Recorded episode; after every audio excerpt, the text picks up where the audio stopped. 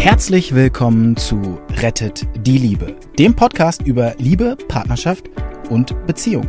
Nichts ist im Leben wohl so bedeutend und wichtig wie die Liebe. Und das betrifft alle Menschen dieser Erde, egal wo und wie sie leben. Die erfahrene Ärztin Dr. Beate Strittmatter hat über die Jahre erkannt, dass Krankheitsursachen oft in unglücklichen Beziehungen zu suchen sind. Und sie hat in Zusammenarbeit mit Experten herausgefunden, dass es Regeln gibt, die für alle Partnerschaften gleich sind. Zu schön, um wahr zu sein? Dann hör einfach zu. Herzlich willkommen, liebe Zuschauerinnen und Zuschauer in unserem Format Back to the School. Heute vor einer Woche haben wir angefangen, eine Staffel zu drehen, wo wir wirklich in die Königsklasse, kann es nur so sagen, eingestiegen sind und versuchen, dieses, diese Königsklasse am Verständnis von Beziehungsproblematiken, aber auch von körperlichen Leiden aus der Psyche heraus äh, wo sich immer wieder auf dem Körper manifestiert, zu verstehen. Und wir möchten heute Ihnen einen Schlüssel geben, liebe Zuschauerinnen und Zuschauer, dass Sie es auch zu Hause lernen, an dieser Königsklasse das, den Schlüssel zu wählen und reinzuschauen und zu versuchen, hier die Lösungen von Problemen selbst zu finden. Ich habe dazu eine, eine Ärztin da, sie wurde Ihnen im Intro bereits vorgestellt und ich bin froh, dass sie wieder da ist. Ganz herzlich willkommen, liebe Beate Strittmeier. Ganz herzlich willkommen bei uns. Vielen Dank. Äh, ja, ich freue mich auch hier zu sein. Habe ich äh, doch falsch? Strickmatter. Strickmatter, ja. Hat der Meier gesagt, aber... Das macht nichts. Es gibt auch Strickratter und Strickmalter. Ähm. ich möchte gleich noch mal ins Thema gehen, weil du hast mir das letzte Mal gesagt zum Beispiel, dass, dass es quasi auf der Stirn steht bei Menschen, die ein Verhalten haben, was sie eigentlich vielleicht schon von der Kindheit mitgenommen haben. Und mein Umfeld liest das quasi. Also wie lesen die das? Ist das irgendwie ein Quantenfeld? Wie kannst du dir das erklären? Und dass ich genau das anziehe von, von dem, was ich eigentlich ausstrahle. Äh, wie kannst du dir das vorstellen? Ich frage dich mal was. Mhm. Ist es dir jemals im Leben passiert, dass du jemanden dass du jemanden abgelehnt hast oder dass du jemanden sogar verachtet hast? Für irgendwas? Ähm, Okay, ist vielleicht zu intim? Nein, nein, eigentlich nicht, kommt mir jetzt gerade nichts in den Sinn. Äh, das Einzige ist ja ein bisschen die Corona-Phase. Wenn man schon mit dem Ellbogen zu mir kommt, habe ich schon einen dicken Hals. Aber das ist halt meine persönliche Meinung zur gewissen Sichtweise. Interessant ist, dass die Corona-Phase die Themen, die persönlichen Themen eines jeden schafft. Ja, oder eine Maske vor der Nase und ich das Gesicht nicht mehr sehe. Ich, äh, das tut ja, mir also so ich wollte, weh. Ich wollte, so an dem, ich wollte an dem Beispiel, dass wenn jemand sich zum Beispiel ständig klein macht, weil er denkt, ähm, er ist nicht viel wert, er muss den Kopf einziehen und so weiter, das gibt ja so Leute, äh, du spürst, dass er sich klein macht. Der muss sich nicht dahinsetzen in die Ecke, er macht sich klein. Sein Selbstwertgefühl heißt, ich bin niemand. Du brauchst nicht auf mich zu hören. Ich gebe dir gern nochmal ein eigenes Beispiel, das fällt mir jetzt gerade ein. Mhm. Diese Ausstrahlung, für mich ist das so, okay, es steht hier, Du kannst es, du guckst den anderen an. Es ist ein gutes, ein gutes Aphoris, ist ein gutes Aphorisma, um den Patienten das zu sagen. Es steht hier. Und ich erzähle denen das auch ganz freizügig. Wissen Sie, wenn ich auf die Bühne gehe und ich komme nachts ins Hotel, da ist unser Kurs und wir hatten noch vor wenigen Jahren Kurse mit Hunderten von Teilnehmern, so 500, 600. Ähm, und ich komme dahin und ich weiß ganz genau, ich mache das jetzt seit 36 Jahren, ich weiß ganz genau, ich weiß, es ist spät, aber ich muss diesen Seminarraum sehen. Ich muss sehen, wie stehen die Stühle, wie weit auseinander, wo ist die Kamera, wo ist mein Arbeitsfeld und so weiter. Wir machen ja Live- und Live-Behandlungen dort. Ich gehe an die Rezeption, ich muss nichts sagen. Ich stehe da und bitte freundlich darum, in den Seminarraum gelassen zu werden. Es ist noch nie, nie, nie passiert, dass einer gesagt hat, ja, aber der, das Bankett ist nicht da und es ist jetzt zu spät. Es ist noch nie passiert, dass im Seminarraum, wenn ich gesagt habe, wissen Sie die Stühle? So, so und so, dass einer nicht noch morgens um sechs umgeräumt hätte. Aber, weil ich bin dort, ich weiß genau, ich bin der Chef, ich muss der Chef sein, ich bin zuständig. Aber lass mich mal in den Karstadt gehen, in die Kosmetikabteilung. Ich will nur eine kleine Sache kaufen. Ich gucke mich um, die erste Verkäuferin läuft durch mich durch. Die nächste guckt durch mich durch als mir das das erste Mal passiert ist, dachte ich, was ist das? Bis mir klar war, okay, mit Schminken habe ich es nicht so.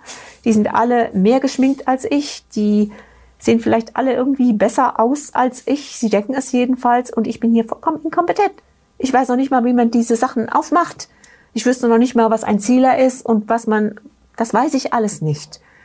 Und als ich das erkannt habe dort, habe ich gedacht, Wahnsinn.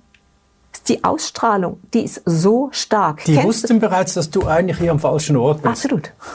Guck mal von oben, zum Beispiel der Opernball. Guck mal von oben die Menge an. Da siehst du immer wieder Menschen, die allein stehen, die von anderen gemieden werden. Ja, immer. Die haben die Ausstrahlung bleibt mir bloß weg oder ich bin ein negativer Motzer dieser Welt. Das spürst du mit all den Phasen, du spürst es. Die Ausstrahlung, die jemand hat, also was einer zum Beispiel auch über sich denkt oder wer er ist, das ist das, was der Spiegel ist. Das ist unglaublich. Ich brauche nur fragen. Okay, was ist das da jetzt? Ihr Mann behandelt sie schlecht? Ist da jetzt das Arschloch? Ja, sagt mal eine Frau, ja, ich will mich sowieso trennen. Mein Mann, ist, das ist so ein, ist so ein Arschloch wie ist Ihre Beziehung, frage ich ja öfter, ja, mein Mann, der ist ja das ist so ein Arschloch, ich trenne mich sowieso, das ist überhaupt nicht mehr wichtig, wie der ist. Ah, okay. Und ähm, könnten Sie sich vorstellen, dass da irgendein eigenes Thema dabei ist bei Ihrem Mann und dass Sie das eigene Thema in die nächste Beziehung mitnehmen? Echt jetzt? Ja, das ist ja der Punkt. Mich interessieren die Beziehungen am meisten, wo jemand sagt, ich bin jetzt in der zweiten Ehe, aber ist alles genauso? Mein Mann ist genauso übergriffig wie der vorige Mann. Okay.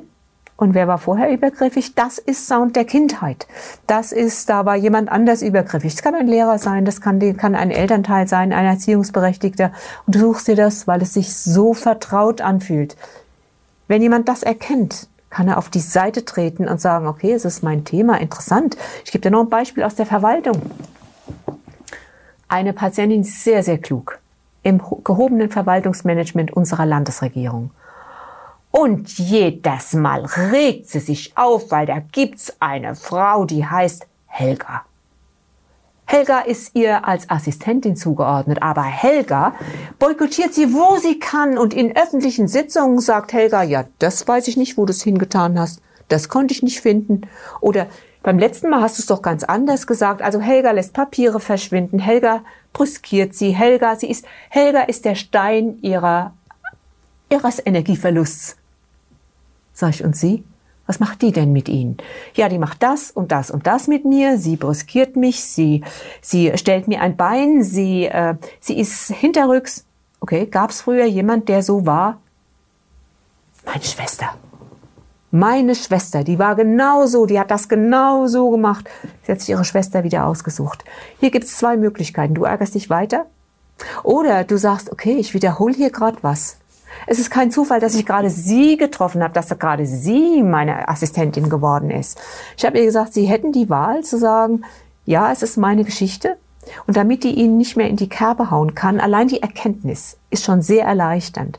Damit die ihnen nicht mehr in die Kerbe hauen kann, können sie sich zum Beispiel, wenn Helga schon kommt, drehen sich auf die Seite, lassen sie alles durchlaufen, was Helga ihnen erzählt oder antut. Stellen Sie sich vor, hier ist die Teflonschicht, Teflonschicht, Teflonschicht für das Verhalten von Helga. Tsch, tsch, läuft alles ab. Man kann natürlich tiefer gehen und die Erinnerungen an die Schwester, die Kränkung, kann man auch löschen. Das ist zum Beispiel Trauma-Akupunktur oder alle Traumata sind mit EMDR sehr gut auflösbar. EMDR, das ist die Eye Movement Re Des Desintegration and Reorganization.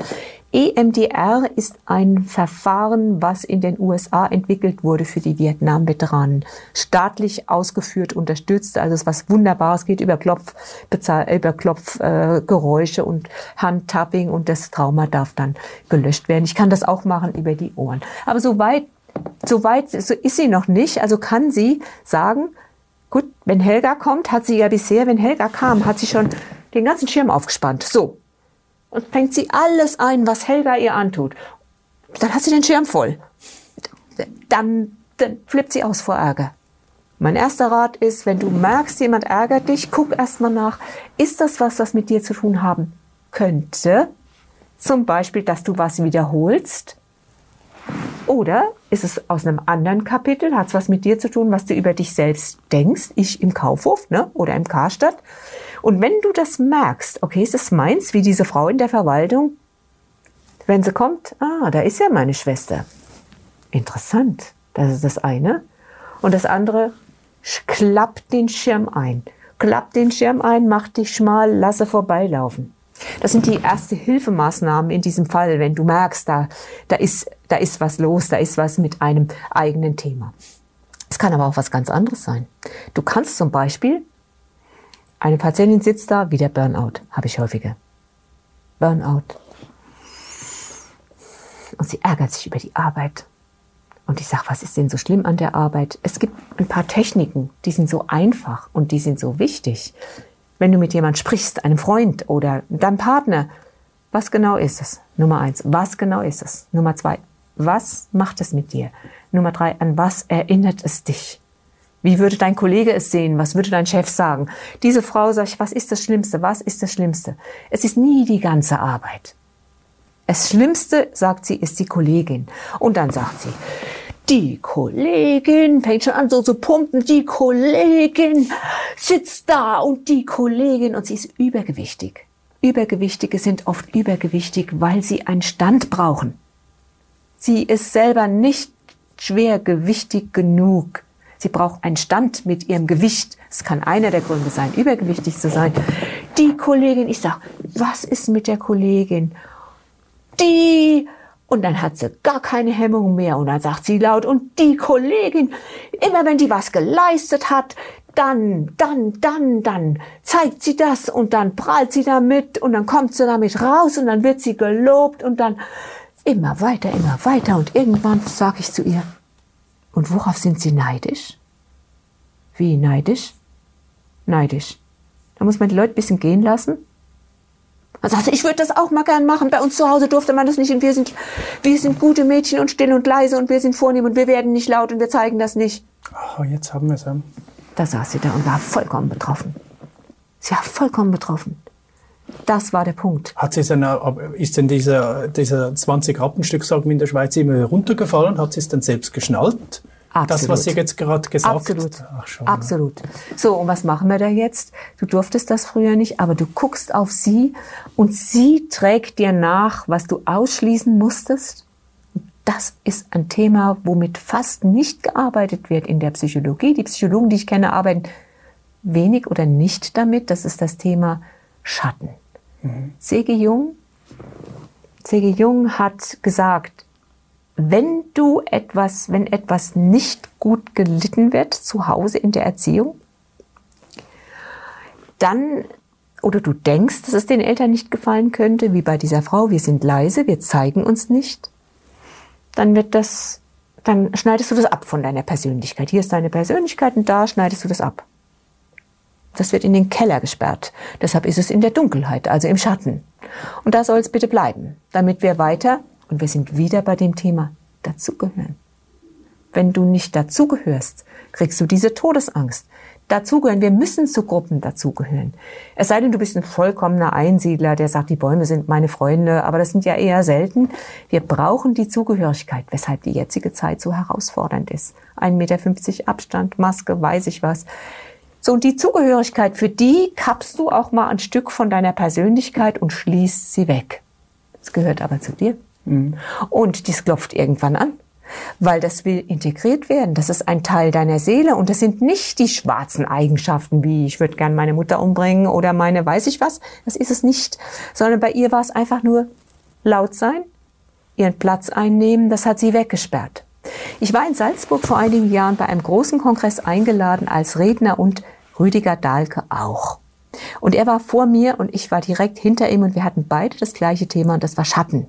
Und da hat er etwas gesagt, da habe ich viel auch nochmal einen anderen Aspekt gesehen. Er sagt, wenn wir Kind sind, dann spüren wir sehr schnell, was die Eltern von uns erwarten. Und alle diese Eigenschaften legen wir auf die Ladentheke. Alle, die unerwünscht sind, legen wir drunter. Und da sind sie auch im Schatten. Und damit gehören wir in dem Elternhaus, gehören wir dazu. Und für Kinder ist es, was meinst du, ist das Wichtigste, was Kinder brauchen? Das Wichtigste, kleine Kinder, was brauchen die am wichtigsten? Ich nenne dir mal ähm, äh, versorgt werden, Liebe, Zugehörigkeit. Was mhm. ist das Wichtigste? Mhm. Was ist das Wichtigste? Was meinst du? Ja, ich hätte spontan natürlich die Zuneigung, Liebe äh, gesagt. Vergiss es, vergiss es, die Zugehörigkeit. Mhm. Kinder müssen zugehörig sein. Wenn ich früher gewusst hätte, dass Babys weinen, weil sie Angst haben, wenn du sie ablegst, du könntest sie verlassen. Babys brauchen eine gewisse Zeit, bis sie das Zutrauen haben, okay, die kommen wieder. Mhm. Leider habe ich das nicht gewusst. Ne? Du bleibst da jetzt liegen, das ist moderne Erziehung und wenn du schreist, dann wirst du mal sehen. Ne? Und ich komme zu einer bestimmten Zeit, würde ich heute jetzt so nicht mehr machen. Aber lass uns zurückgehen zu dieser Frau, die ja einen Teil ihrer selbst abgekerkert hat. Die hat plötzlich erkannt, es ist ja gar nicht so schlimm, wenn ich zeige, was ich gemacht habe. Nein, im Gegenteil. Red, tue Gutes und rede darüber. Du tust es doch für einen Arbeitgeber, wenn ich jetzt für Ärzte ohne Grenzen spende, was ich regelmäßig mache, dann hänge ich das nicht an die große Glocke. Aber für den Arbeitgeber, du tust es doch für den, der freut sich doch, wenn er hört, was du gemacht hast. Da darfst du auch mal ein bisschen klappern. Klappern gehört zum Geschäft. Viele Frauen verwechseln den Arbeitsplatz mit Zuhause, mit der Familie. Und da wird aus dem Chef schnell mal Papi. Und wusstest du, was das Wichtigste für Frauen am Arbeitsplatz ist? Das Wichtigste, ich gebe dir die Möglichkeit, Gehalt, äh, anerkannt werden, ein gutes Betriebsklima. Das ist auch Anerkennung, oder? Und zwar durch den Chef. Mhm. Anerkennung, direkt danach kommt gutes Betriebsklima und das Gehalt kommt erst danach. Frauen würden auch umsonst arbeiten, Männer sicher auch, wenn diese Anerkennung da ist. Und ich habe Patienten gesehen, die haben riesige Gehälter und werden nicht anerkannt und haben kein gutes Klima und die sind weggegangen. Diese Frau hat angefangen zu üben. Es gibt ja ganz, ganz kluge Menschen, die hat gesagt, ich brauche eigentlich keine Psychotherapie. Ich, ich, ich übe das jetzt mal selber. Und mein, mein erster Rat ist, wenn du deinen Platz einnehmen möchtest, dann nimm doch mal diesen Reifrock hier. Da, der Reifrock wie früher. Ich war doch eben in so einem Hotel, was eine Burg war, früher ein Schloss. Da hatten doch die Damen diese Reifröcke, weißt du nicht mehr? Ja, ja, klar. Mit diesen, mit diesen Reifen unten. Ja, ja. Stell dir vor, du hast diesen Reifrock und du gehst mit dem Reifrock und komm mir mal näher, komm mir mal näher bitte. So, hier ist aber mein Reifrock. Mhm. Hier, ah, ja, ja, hier ist mein Platz, da ist mein Platz. Und so, und wenn du was geleistet hast, dann stell dir bitte vor, dein Chef ist auf beiden Ohren taub. Zeig's ihm mit den Händen. Geh hin und sag's ihm. Mhm. Nein, dein Chef wird es nicht von selber sehen. Wir haben ja auch an Mama und Papa immer den Anspruch gehabt, die mögen doch bitte von selber wissen, wie es uns geht. Dummerweise übertragen wir das auf die Beziehung später. Nein, dein Chef kann es nicht sehen. Äh, nein, auch dein Chef kann keine Gedanken lesen. Du kannst die, die, alles, was ich über Beziehungen am Arbeitsplatz sage, eins zu eins auf Beziehungen zu Hause übertragen. Ich habe noch nie gesehen, dass einer im Arbeitsplatz und zu Hause ein Problem gehabt hätte. Entweder hier oder da. Nein, dein Chef liest keine Gedanken, sag's ihm einfach. Und sie hat es gemacht und siehe da, was passiert denn dann mit der Frau, die sie so ärgert? Was meinst du? Sag's mir. Also sie fängt an, darüber zu reden, was sie leistet. Und sie leistet richtig gut. Sie leistet viel mehr als die Kollegin. Und sie sagt es und sie bringt sich ein und sie redet darüber in Sitzungen, sie macht Flipcharts, sie zeigt dem Chef, wie sie lässt sich Termine geben. So, was ist denn jetzt, was passiert denn jetzt mit der Dame, die sie so ärgert? Was meinst du? Komm, du bist mein erster Schüler hier. Auf geht's. sie wird sie nicht mehr ärgern. Warum? Weil alles, was diese Dame macht, laut sein, das läuft an ihr vorbei. Das ist nicht mehr in ihrem Schirm. Wir sagen ja, wir haben es auf dem Schirm, aber mhm. eigentlich ist es tatsächlich ein großer, aufgespannter Schirm. Es ist nicht mehr ihres. Es ist nicht mehr ihres. Mhm. Und das ist das Thema Schatten. Das hat sie voll verstanden.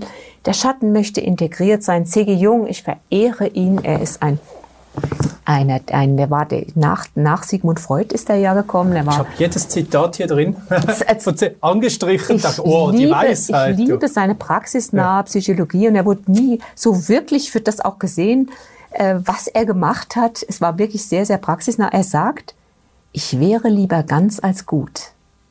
Mhm. Viele Menschen schließen ja das Teile aus, damit sie gut sind. Der gute Mensch macht ja nur das und das. Erinnerst du dich, bei uns gab es doch mal einen Skandal von einem Vorsitzenden der Judengemeinschaft. Also es war, das ist jetzt irgendwie nicht rassistisch oder so, sondern er war besonders gut. Ich will jetzt gerade seinen Namen nicht nennen, aber er war besonders gut und er hat die Tugend vorgelebt, bis es dann den Skandal gab, dass er alles andere gemacht hat, als die Tugend vorzuleben.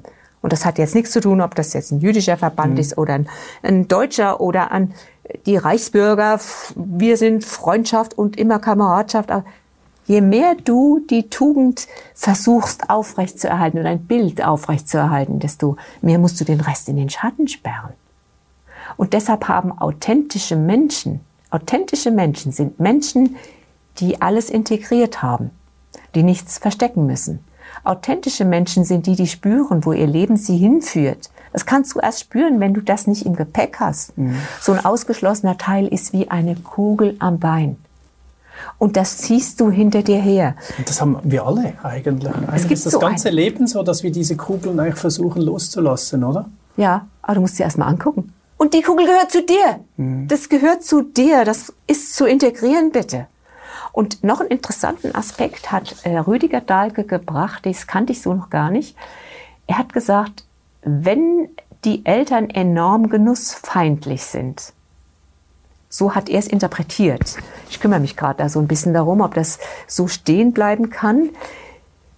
Dann trägt dir jemand deinen Schatten, und das ist auch das Prinzip, der Schatten wird dir in übersteigerter Form nachgetragen.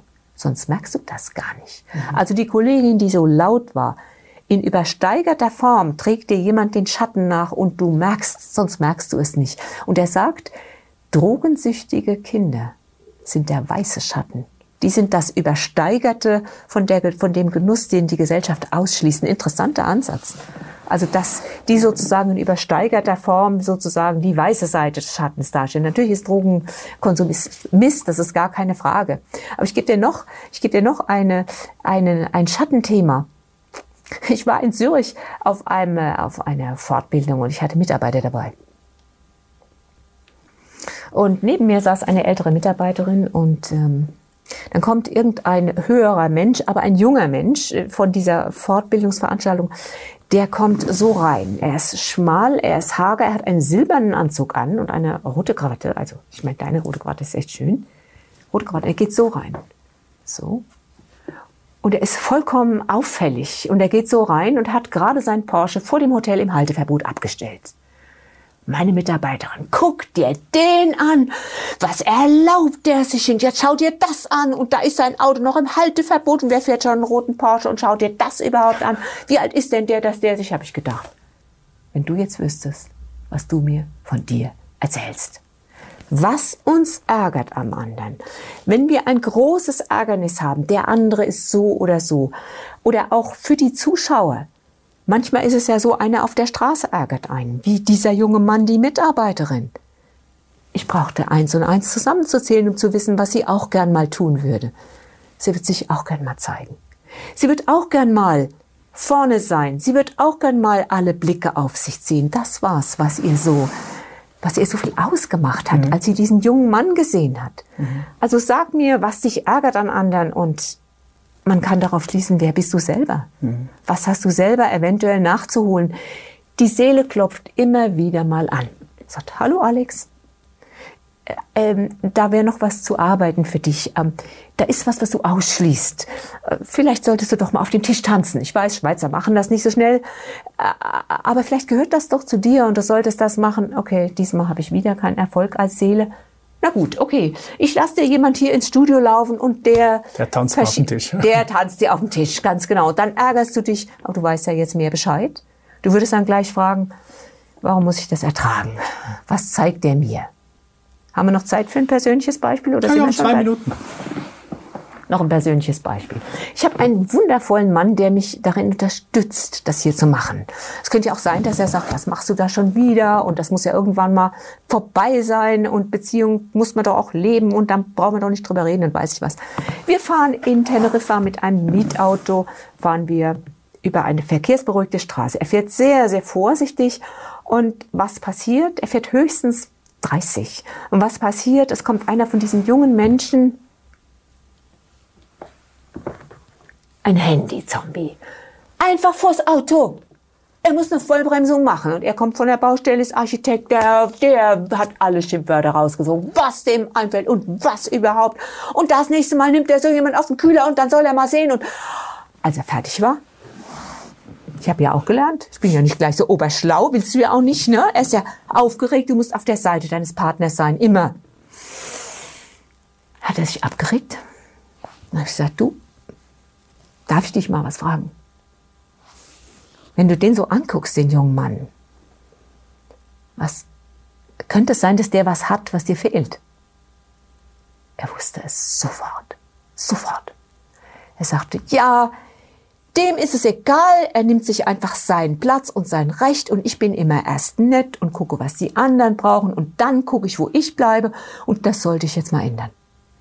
Habe ich gedacht, was ein Mann. Ich meine, er ist mein Partner. Du willst dich nicht belehren lassen von einem Partner. Ich habe ihn so geachtet und geschätzt dafür, dass er so eine Offenheit hat. Aber jetzt ist die Frage, was passiert denn mit den Handy-Zombies, die einem vor, die, vor den Kühler laufen? Zwei Möglichkeiten. Entweder sie kommen nicht mehr, weil du sie nicht mehr anziehst. Deine Seele sagt, den, den Akteur brauchen wir jetzt nicht mehr. Oder sie sind da, aber er sagt, äh, da war doch was. Er sieht sie nicht mehr. Der, der da vors Auto gelaufen ist, hat ihm sein Thema gezeigt, was im Keller liegt und was dringend raus möchte. Und er ist ja auch so ein Mensch wie der, der alles zurückstellt, ist ja auch behindert dadurch, dass er immer zu nett ist. Und dann ist er schon wieder zu nett und dann will der Bauherr noch das und er will das und er will das. Und das, das kostet dich ja auch Wut. Das ist ja immer ein Stückchen Wut, immer mehr Wut, mhm. die du, kleine Wut und die setzt sich als Sediment unten ab und die schadet dir. Ver, versteckte Wut und nicht gesehene und nicht bearbeitete Wut, das ist wie Salzsäure für deine Füße. Und das schadet körperlich. Und so Leute sehe ich dann. Und ich sehe Leute, die dann ein Autoaggressionsproblem haben. Das erzähle ich im nächsten Film. Großartig danke dir ganz herzlich, liebe Beate. Und Sie, liebe Zuschauerinnen und Zuschauer, Sie verstehen jetzt, warum ich jetzt gerade bei der Anmoderation gesagt habe, das ist die Königsklasse. Es ist es wirklich. Wenn man diese Zusammenhänge so lernt zu verstehen oder eben dann auch äh, solche Wutausbrüche wie jetzt im letzten Beispiel lernt zu besänftigen, weil es einfach das Problem erledigt ist, dieser Schatten ist angenommen worden und man lernt etwas daraus, aus dieser Situation, dann finde ich das einfach wirklich nur großartig. Manchmal muss man ein bisschen älter werden, ein bisschen weiser werden, solche Sachen zu erkennen, aber wir möchten in dieser Staffel es Ihnen jetzt schon zeigen, von jung bis alt, dass wir uns da damit beschäftigen dürfen. Es zeigt uns ja sonst niemand. In diesem Sinne, danke herzlich, bis ein anderes Mal, auf Wiedersehen miteinander.